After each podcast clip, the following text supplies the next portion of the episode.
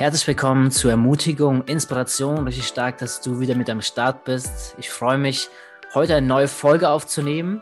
Und zwar wieder eine Interviewfolge mit Rebecca Wagner, habe ich hier in der Leitung. Rebecca, schön, dass du da bist. Danke, Andi. Ich freue mich auch da zu sein. Ja, cool.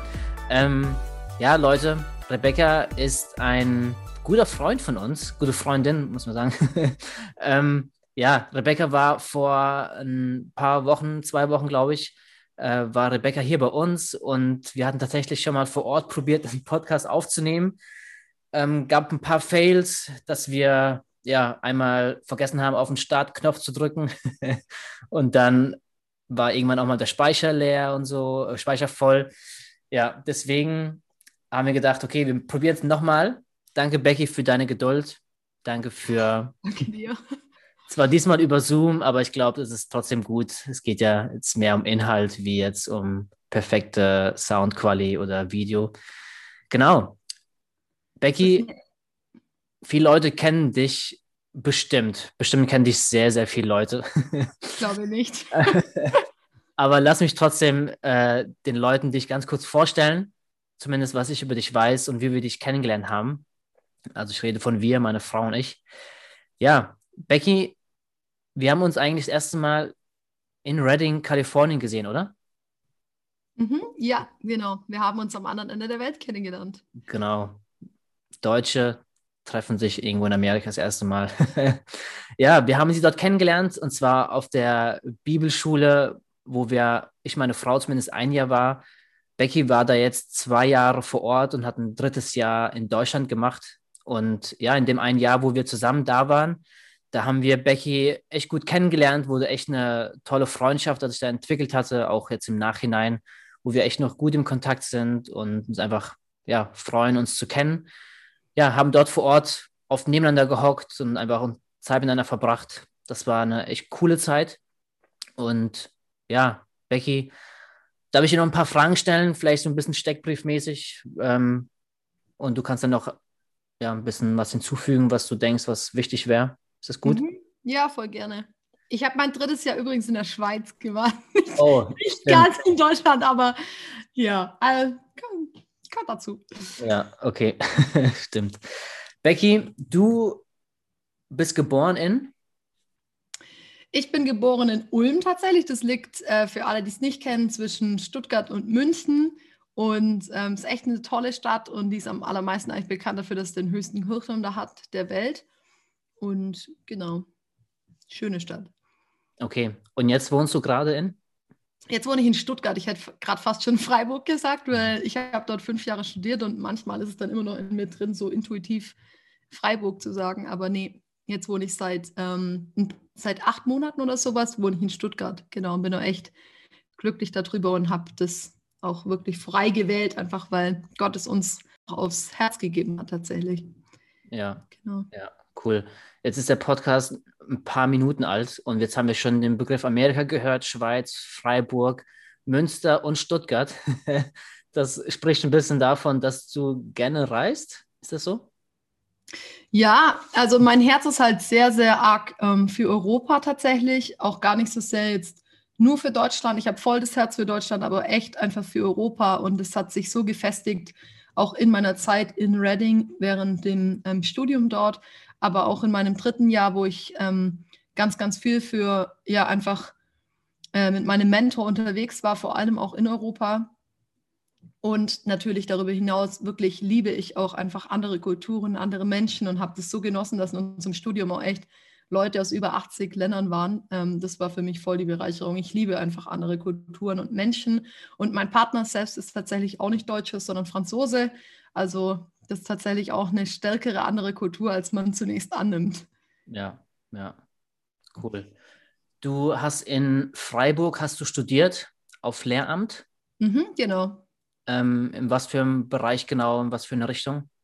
Ich habe ähm, Musik, Geografie und Deutsch studiert für ähm, ja, Sekundarstufe 1. Das ist in vielen, ähm, in vielen Ländern ist es ähm, Realschule.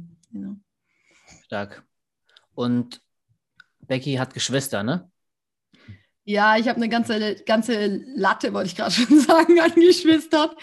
Ähm, ich habe echt eine ganze Reihe an Geschwistern. Ich bin ähm, mit vier anderen Geschwistern aufgewachsen, genau, und ähm, lieb's total. Ich liebe Großfamilie und das war für mich total die Bereicherung. Ich bin die vierte und dann habe ich noch einen ähm, fünf Jahre jüngeren Bruder und wir anderen vier sind tatsächlich alle nur maximal fünf Jahre auseinander. Also meine Mutter hat vier Kinder in fünf Jahren bekommen. Das ist schon eine Leistung.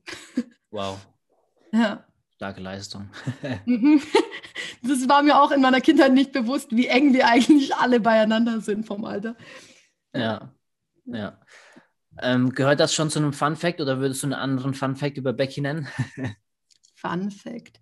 Ich weiß, dass letztes Mal, als wir bei euch waren, du zum ersten Mal festgestellt hast, dass ich zwei verschiedenfarbige Augen habe. Aber das habe ich tatsächlich auch erst festgestellt, dass ich glaube schon zwölf oder dreizehn war, ehrlich gesagt. Ja. Krass. Das war echt sehr überraschend für mich, dass wir dich echt schon ein paar Jahre kennen und ja. nie aufgefallen ist. ja, sowas sieht man ja eigentlich. Ähm, Becky, ich meine, dieser Podcast, da geht es ein bisschen so drum, oder eigentlich primär drum, Leute zu ermutigen, zu inspirieren und dementsprechend hole ich mir auch Leute dann äh, in mein Interview, von denen ich glaube, dass sie genau das tragen, dass sie genau das weitergeben äh, mit einer Einfachheit und ja, das so ausstrahlen. Deswegen kommt so ein bisschen meine direkte Frage, wie, wie wichtig ist Ermutigung für dich? Warum ist es, warum spielt es so eine Rolle in deinem Leben, äh, das zu empfangen, aber auch weiterzugeben? Erstmal danke, voll die Ehre, dass du dann an mich gedacht hast. Ähm, genau, ist für mich tatsächlich was, wo ähm, vor allem in den letzten, ich würde sagen, zehn Jahren mir echt so ein extrem wichtiger Punkt geworden ist, einfach weil ich auch gesehen habe, was es mit dir macht, wenn du nicht ermutigt wirst und wenn du nicht Menschen um dich herum hast, die dich ermutigen, in dem auch in das reinzukommen, was ähm, Gott für dein Leben hat und ja wirklich einfach ähm, ja, ich glaube, jeder Mensch, wir sind, wir sind Herdentiere und wir sind darauf angewiesen, dass andere Menschen auch positiv in unser Leben hineinsprechen. Das soll natürlich nicht unsere Identität sein. Und ich glaube, die größte Ermutigung bekommen wir einfach, indem wir wirklich uns Zeit nehmen, vor Gott zu sein. Ja. Aber ich glaube, dass es extrem wichtig ist, dass man umgeben ist von Menschen, die einen positiven Einfluss auf einen haben und ja, dass man Freunde hat, die wirklich einen voranbringen.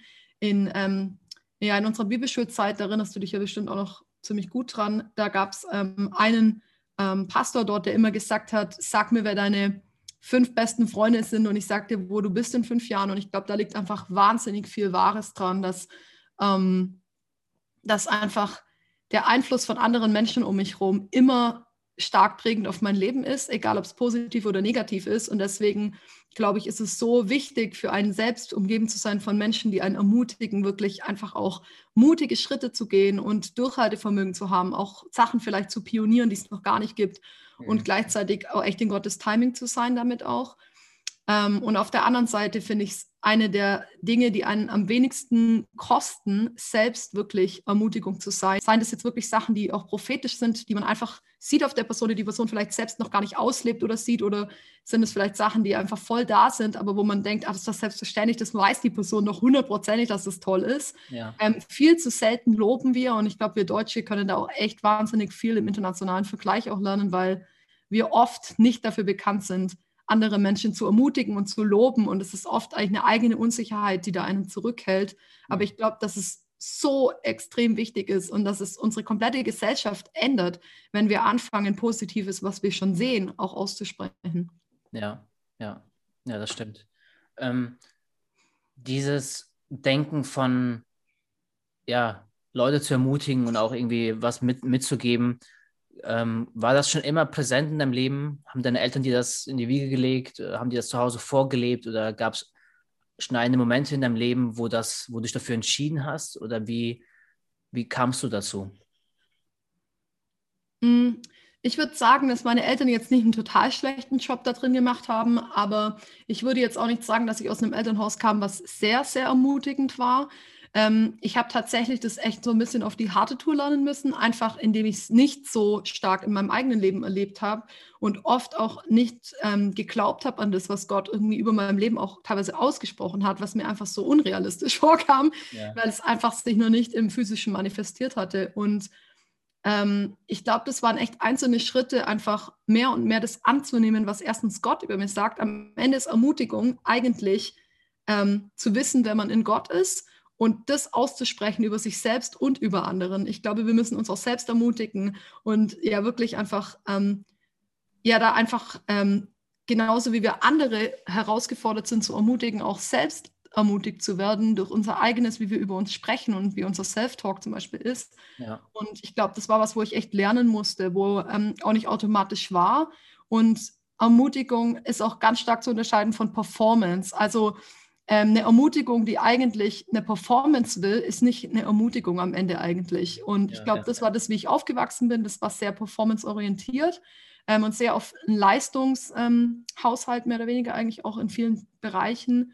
Ähm, da kam auch ganz viel Heilung und Wiederherstellung rein in den Bereichen. Und ähm, ich habe wirklich dann einfach lernen dürfen, einfach, was sagt Gott eigentlich über mich? Wie sieht Gott eigentlich Rebecca ähm, ab, unabhängig von jeder Performance? Und ähm, was spricht er über mir aus und glaube ich das? Und ja. das fängt dann ganz viel an, andere zu ermutigen, wenn man eben, wie ich schon vorhin auch gesagt habe, einfach man anfängt, das, was er einem zeigt, auch über andere Menschen auszusprechen. Ich habe da auch ähm, ganz bewusst dann Gott immer mehr eingeladen, habe gesagt, Gott, was denkst du über diese Person jetzt gerade? Was begeistert dich an dieser Person gerade? Und das dann erstmal zu sehen und dann auch wirklich auszusprechen. Und ich habe gemerkt, das macht einfach so ähm, was Starkes mit Menschen und das ist echt eine, ja, ein Game Changer. Ja, ja. Ja, das stimmt. Als wir ähm, nach unserem First Year dann nochmal ein Jahr später in die USA gekommen sind und haben euch dann nochmal besucht, als ihr dann im zweiten Jahr wart, da war es einfach schön, auch von dir zu hören, irgendwie, du, ja, du hast da so eine, ja, so eine Einfachheit, so eine Simplicity, irgendwie Gottes Sicht immer wieder mit reinzunehmen. Und manchmal verlieren wir diese, diese Sichtweise oder manchmal fällt es einem auch nicht so einfach, diese Sichtweise zu haben, aber ich finde so stark, wie du dich da immer wieder ähm, ja, darauf fokussierst, okay, wie sieht Gott die Person, ne? was sind Gottes Gedanken gerade über die Person, ähm, weil das ja am Ende das ist, was wirklich zählt irgendwie. Ne? Und wenn wir das hervorhoben, hervorheben, dann ja, finden wir echt, was die, was die Person echt wert ist. So, ne? Das finde ich echt stark, wie du, wie du das auch vorlebst. So, ne? Ähm, Becky, ich würde gerne das Thema ein bisschen in eine Richtung lenken, wo vielleicht ein bisschen ungewöhnlich ist, aber ich finde die Frage okay. eigentlich, eigentlich spannend. Und zwar, ähm, du hattest ja erwähnt, dass du ähm, mit einem Franzosen jetzt zusammen bist, ne? Ja. Genau. Wie lange jetzt? Ähm, wir sind tatsächlich, doch, das ist auch eine längere Geschichte, die diesen Podcast sprechen würde. Kennengelernt haben wir uns in den USA tatsächlich total am Anfang. Ich kam dahin und wollte eigentlich gar keinen Partner kennenlernen und war so, Jesus und ich, wir haben jetzt eine tolle Zeit. Und dann haben wir uns eigentlich direkt in der zweiten Woche kennengelernt, also jetzt dann vor dreieinhalb Jahren quasi. Ja. Genau, und dann ähm, waren wir auch eine ganze längere Zeit noch gar nicht zusammen und kamen dann in First Year aber noch zusammen ähm, gegen Ende vom Schuljahr. Und dann waren wir tatsächlich auch eine längere Zeit von fast einem Jahr dazwischen nicht zusammen, einfach weil es echt auch eine Geschichte von Heilung war. Einfach viele Dinge, die da auch innerhalb von der Familie passiert sind. Und ja, das ist echt nochmal eine ganz, eine komplett längere Geschichte, aber echt eine Geschichte von Wiederherstellung. Und dann sind wir in unserem dritten Jahr quasi wieder zusammengekommen. Genau. Ja, ja. Und bis zu dem Zeitpunkt, wo du Gabe kennengelernt hattest, warst du eigentlich Single, ne? Genau, ja. Und ähm, wie alt warst du zu dem Zeitpunkt? Wie alt bist du jetzt? Ich bin jetzt 30 und als ich Gabe kennengelernt habe, bin ich fast 27 geworden. Also ich bin im Oktober 27 geworden. Wir haben uns im September kennengelernt. Ja, okay. Okay, und da kommt jetzt die Frage, die eigentliche Frage. Okay, ähm, raus. Man würde jetzt so ein bisschen sagen, okay, mit 27 immer noch Single zu sein, ist schon fast ähm, ja irgendwie verschwendete Zeit oder man Leute wissen nicht, was mit ihrem Leben los ist. Manche haben vielleicht schon Kinder, sind verheiratet. Ähm, wie wie war es für dich, irgendwie für so einen langen Zeitraum Single zu sein? Ähm, war das okay für dich? Hast du dich unter Druck gesetzt gefühlt? Oder wie, wie war das für dich? Was würdest du Leuten jetzt sagen, die jetzt vielleicht gerade auch Single sind, vielleicht auch schon länger? Ähm, ja, wie war das für dich? Also erstmal bin ich total dankbar für die Zeit auch in meinen 20ern, wo ich keinen Partner hatte. Wirklich, ich bin wirklich, wirklich dankbar dafür, einfach rückwirkend das zu sehen. Ähm, auch einfach denke ich mir, boah, da gab es keine einzige Person, wo ich jetzt zurückgucke, wo ich mir denke, da könnte ich mir jetzt vorstellen, die hätte ich geheiratet oder so und bin voll dankbar, da einfach auch Entscheidungen teilweise dagegen getroffen zu haben. Und ähm, ich glaube, Gott hat mit jedem voll das Timing, was Beziehung anbelangt. Und ich denke, das ist ein Riesenthema, was mich total bewegt. Mich bewegt es auch sehr, einfach zu sehen, ähm, viele Singles, die auch in ihren 30ern sind. Ähm, ich finde das ein sehr ähm, aktuelles Thema auch in der Kirche gerade. Und ich glaube, da gibt es ganz viel zu sagen drüber. Also ich beschäftige mich auch sehr, sehr viel aktuell damit, einfach weil es mir so auf dem Herzen liegt. Ich glaube, da kann man jetzt auch nicht so pauschale Antworten zu treffen. Ja. Ich glaube, was erstmal total wichtig ist zum Thema Zeit verschwendet, ist, dass Zeit irgendwie nie so verschwendet ist aufgrund von einem Beziehungsstatus. Also das würde ja bedeuten, dass dein Leben nichts wert ist, wenn du unter einem bestimmten Beziehungsstatus bist. Und es würde bedeuten, dass es deine Identität ist. Und davon würde ich echt voll Abstand nehmen, einfach weil ich glaube, dass deine Identität niemals von deinem Beziehungsstatus abhängen darf, sondern dass sie echt in Jesus ähm, ihren Ursprung und echt, echt einfach ihren Halt finden muss. Weil wenn ich jetzt ähm, sage, okay, jemand, der ein Single ist, ist weniger wert oder verschwendet seine Zeit, dann ist das, glaube ich, schon so ein fatal falsches Denken, was ähm, ja einfach was wirklich fatal wäre. Einfach erstens über sich selber zu denken, aber auch andere damit zu urteilen quasi.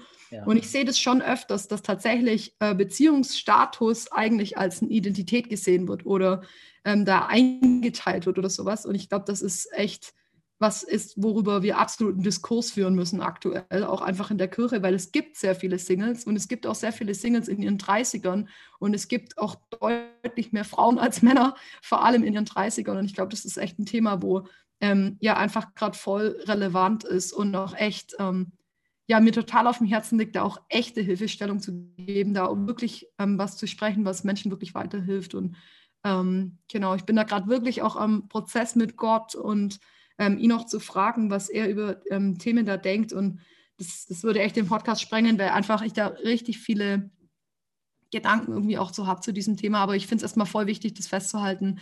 Dein Beziehungsstatus ist nie deine Identität. Mhm. Und ähm, ich habe erst heute ähm, tatsächlich einen Podcast von Lisa Bevir gehört und da sagt sie, ähm, ich weiß nicht, ob sie selber jemanden zitiert hat, aber da hat sie nochmal drüber gesprochen, dass Ehe nichts ist, um dich glücklich zu machen, sondern heilig. Mhm. Und ich glaube, dass das total zutrifft. Also, dass echt jede Beziehung dich herausfordert, eigentlich noch mehr in das reinzukommen, was Gott für dich hat, aber dass es nicht dein Glück sein darf und auch nicht der Ursprung. Und ähm, da hat sie eben davon gesprochen, dass Gott zu ihr gesprochen hat am Anfang ihrer Ehe und gesagt hat, hey, ich will, dass John nicht dein, deine, ähm, die Quelle deiner, de, deines Glückes ist. Und dann hat sie gesagt, aber Gott willst du nicht, dass das Geschenk, was du mir gegeben hast, mich glücklich macht. Und dann hat er gesagt, das ist was anderes, ob dich was ähm, ob das an, ist was anderes, ob dir was Glück bereitet oder ob das die Quelle deiner, dein, deines Glücks ist. Und ich glaube, dass das total relevant ist, dass wir wissen, was ist unsere Quelle. Und wenn das die richtige Quelle ist, dann ist das auch unabhängig von jeglichem Status, ob wir Witwe sind, verheiratet, geschieden, Single oder verlobt oder was auch immer, weil das dann nicht zu unserer Quelle wird. Und ich glaube, diese Quelle dürfen wir nicht im externen in der Person suchen. Ähm, genau. Ja, okay. Cool. Danke für deine Ehrlichkeit. Ja. Hm. Mhm. Sehr cool. Ähm, du hast sehr bekanntlich, zumindest für mich, ein starkes Herz für Frauen. Natürlich auch für Männer und Frauen auch jetzt. Aber ähm, ein starkes Herz für Frauen, dass du sie in ihrer Persönlichkeit weiter voranbringen willst und sie sehen willst, wie sie aufblühen. Willst du da ein bisschen was dazu sagen? Wie, wie kommst du dazu, dass du da so in Frauen investieren möchtest? Mhm, ja, voll gern. Also tatsächlich, du hast gerade voll richtig gesagt, habe ich echt ein Herz für Männer und Frauen. Und ähm, dass ich eigentlich jetzt eine Frauenbewegung leite, ist eigentlich komplett verrückt, weil am Anfang habe ich auch Gott gefragt, ähm, als es so die Überlegung war, ob ich da jetzt ja mit einsteige, einfach. Ähm, da, da, war echt ähm, so die Frage in mir, Gott tatsächlich, Frauenbewegung. Ich bin nie so der Frauenfrühstück-Typ gewesen und fall so ein bisschen aus dieser typischen christlichen Frau-Box. Und ähm, ich glaube, das war ein Grund, warum er das auch wollte. Ja. ähm, aber auch, ähm, er hat da so klar zu mir gesprochen, ich werde es nicht vergessen, er hat gesagt, Rebecca, ich will, dass du in Frauen investierst, weil du dadurch auch automatisch in Männer investierst. Also wenn du in Frauen investierst, musst du in Männer investieren, so hat er es gesagt. Und ähm, das hat mir so viel, ähm, ja, ich habe mir da einfach so viel Gedanken drüber gemacht, das zu begreifen, dass ähm, man kann nie isoliert nur in Männer oder Frauen investieren, sondern ich glaube, Männer und Frauen ähm, kommen gegenseitig in ihre Berufung, wenn sie gemeinsam aufstehen. Und ich glaube, wir, genauso wie wir einander brauchen, Gesellschaft kann nicht einfach nur irgendwie Frauen-Power ähm, irgendwie sein. Ähm, ich glaube auch nicht, dass die Zukunft ähm, weiblich ist. Das heißt, ja, ist ja, ist ja so ein Slogan, den es gerade gibt, überall, the future is female. Ich glaube ganz ehrlich, the future ist Frauen und Männer, die gemeinsam aufstehen und die gemeinsam ihren Platz einnehmen. Und ich glaube, da wird auch Freiraum geschaffen, wenn eine, eine, ein Mann eine Frau Platz macht, aber den Platz, den eh nie der Mann einnehmen konnte. Wir nehmen den Männern ja nichts weg, ja. sondern wir nehmen unseren Platz ein, weil der Tisch groß genug ist für beide und mhm. die Männer können dadurch auch ihren Platz einnehmen. Und ich glaube, dass das so wichtig ist. Also ich bin jetzt kein Feminist oder so, der sagt, hey, Frauen an die Macht oder so, sondern das Gegenteil. Ich sage echt, der Tisch ist groß genug, jeder hat daran Platz und Gott wünscht sich, dass jede Mann und jede Frau in ihre Berufung kommen, vor allem erstmal in ihre Identität und echt in Freiheit von allem, was sie hindert, damit sie auch wirklich in der Stärke laufen können, die Gott ihnen geben möchte. Und diese drei Pfeiler sind tatsächlich auch die Pfeiler von Generation Esther, mhm. was ich leite. Wir haben ein Herz für Europa, aber echt sogar auch darüber hinaus und ähm, genau machen Online-Kurse. Wir haben einen zum Thema Identität, den hat die Inka geschrieben, ist richtig genial. Und dann haben wir einen Kurs über Reinheit, speziell sexuelle Reinheit, den haben wir im Februar gelauncht. Der ähm, beschäftigt sich vor allem wirklich mit Themen wie Pornografie und Selbstbefriedigung bei Frauen, weil das tatsächlich echt auch ein Thema ist. Ja, ja. Und ähm, genau, und unsere drei Pfeiler in unserer Arbeit sind eben Identität, Freiheit und Berufung und auch wirklich, dass die zusammengehören und mhm. ähm, einfach genau gemeinsam wichtig sind. Und wir ähm, neben dem Content sind wir gerade ganz, ganz viel am Kreieren, weil wir wirklich eine Bewegung sein wollen, dass Frauen bewegt werden und nicht nur, dass wir irgendwie Content geben oder irgendwie ein Programm haben, sondern ja. dass wirklich ähm, genau einfach Frauen ähm, aufstehen können, auch erleben, hey, mein Zeugnis hat Relevanz, mein Leben hat Relevanz, meine Freiheit hat Relevanz. Einfach, dass sie erleben, hey, es, ich, ich bin relevant. Es geht nicht nur darum, dass da irgendjemand Content kreiert oder irgendwas macht, sondern mein Leben hat Relevanz und ich kann mit meinem Leben andere Leute auch beeinflussen. Ja. Ja, ja. genau. Ich kann ja im Anschluss von dem Podcast oder in der unten in der Infobox kann ich ja mal eure Webseite verlinken, euren Instagram-Kanal, da können die Leute vielleicht noch mal ein paar mehr Infos finden, wer mm, genau zu ist und zu dem Programm und so. Das ist nämlich echt spannend, finde ich echt gut, was ihr da macht. Becky, ähm, in einer Zeit, in der wir gerade leben, gibt es verschiedene Herausforderungen, die wir haben, ob das Social Distance ist oder äh, Emotional Health oder keine Ahnung, es fallen so viele englische Worte hier irgendwie heute.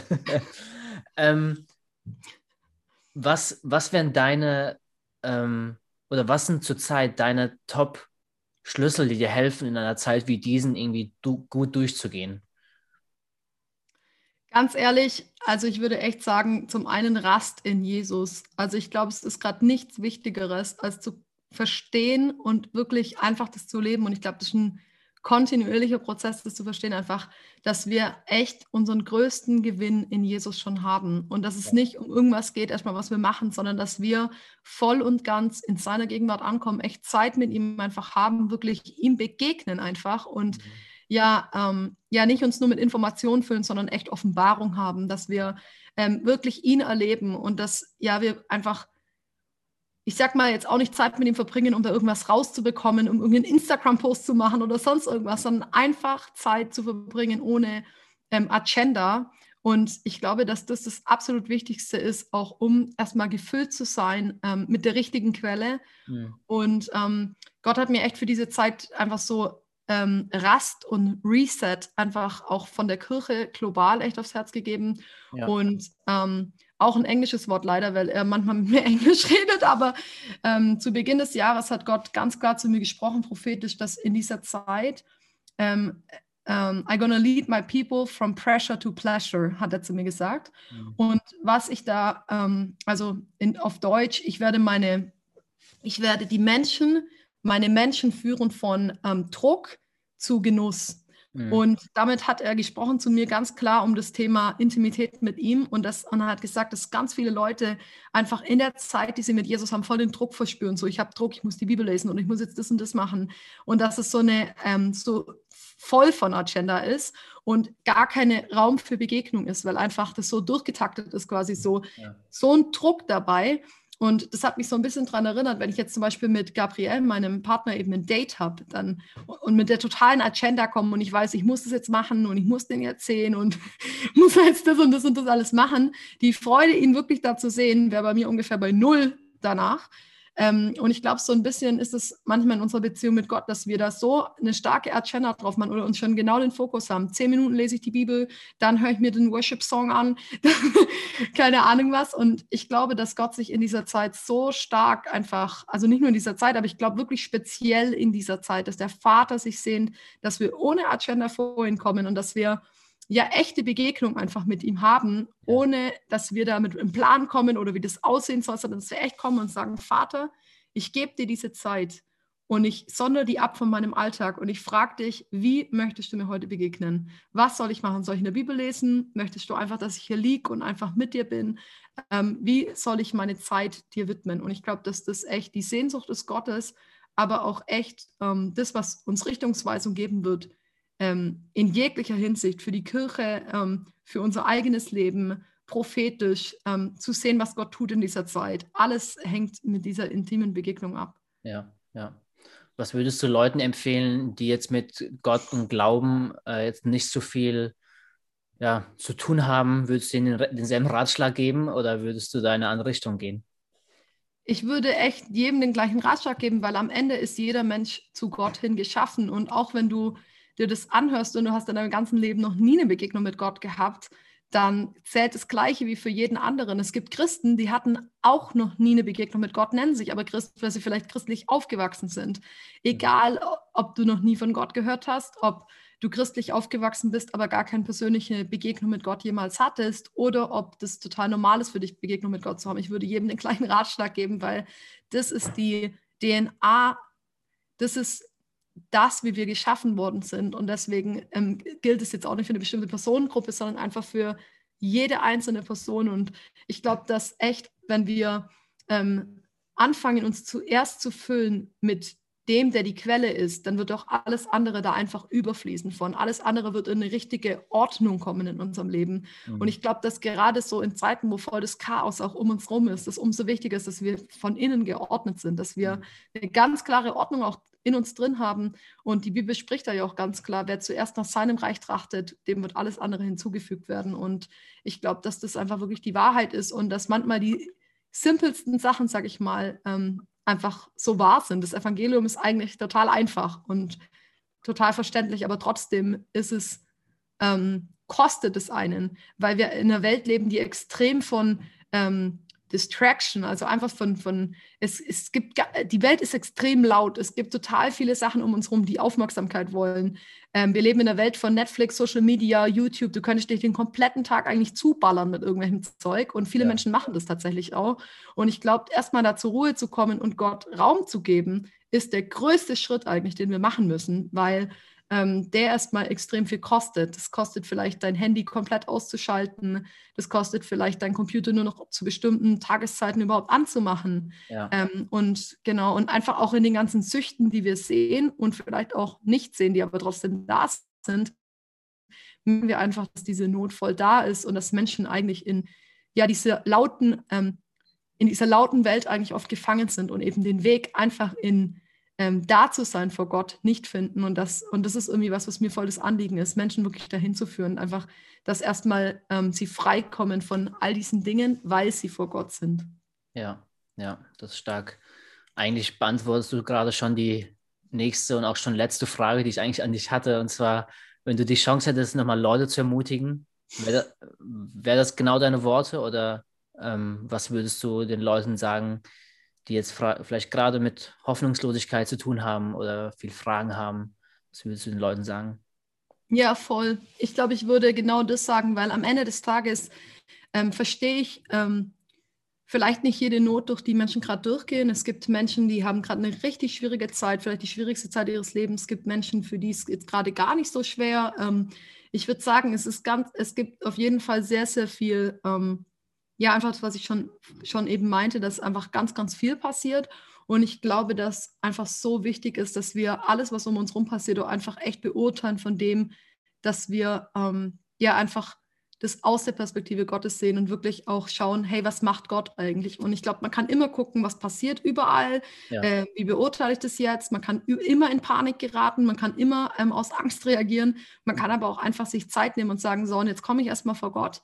Ähm, ich komme vor ihm an und ich lasse mir von ihm zeigen, a, wer ich bin und dann auch, wie er die Welt sieht. Und ich glaube, dass das ähm, beides so relevant ist und wir echt in dieser Zeit Menschen brauchen, die genau das tun, die echt sagen, hey, ich komme vor Gott, ähm, ich weiß, dass ähm, eine Begegnung mit ihm alles verändert und ja. Ähm, genau. Ja, so gut, so wertvoll. Danke, Becky. wir sind auch schon am Ende angekommen. Ähm, ja, wir haben 30 Minuten voll. Das ging so schnell irgendwie. Das ging echt schnell. ähm, gefühlt könnten wir, ich habe noch einige mehr Fragen, aber ich würde es gerne da belassen, dass ähm, ja, es nicht zu lange geht. Becky, vielen Dank für deine Zeit. Ähm, danke dir, Andi, voll die Ehre. Danke für den dritten Anlauf. alle guten Dinge sind drei. Ja, sehr gut. Ähm, ja, an alle Zuhörer draußen, ihr wisst Bescheid, ihr Männer, investiert in eure Frauen, dann geht es euch besser. An alle Singles, macht euch Feiern euch. Yes. Genau, vielen Dank auch in eure Zeit. Schön, dass ihr euch Zeit genommen habt und ja, wir feiern euch, seid ermutigt und inspiriert. Lasst uns gerne ähm, ja, ein bisschen Feedback da. Schreibt gerne äh, mich an oder Becky auch gerne. Sie verlinke ich auch mit ihrem Kanal unter dem, äh, unter dem Podcast. Ja, alles klar. Vielen Dank an euch. Vielen Dank an Becky. Wir sehen uns und hören uns bestimmt bald. Alles klar. Macht's gut. Ciao. Ciao.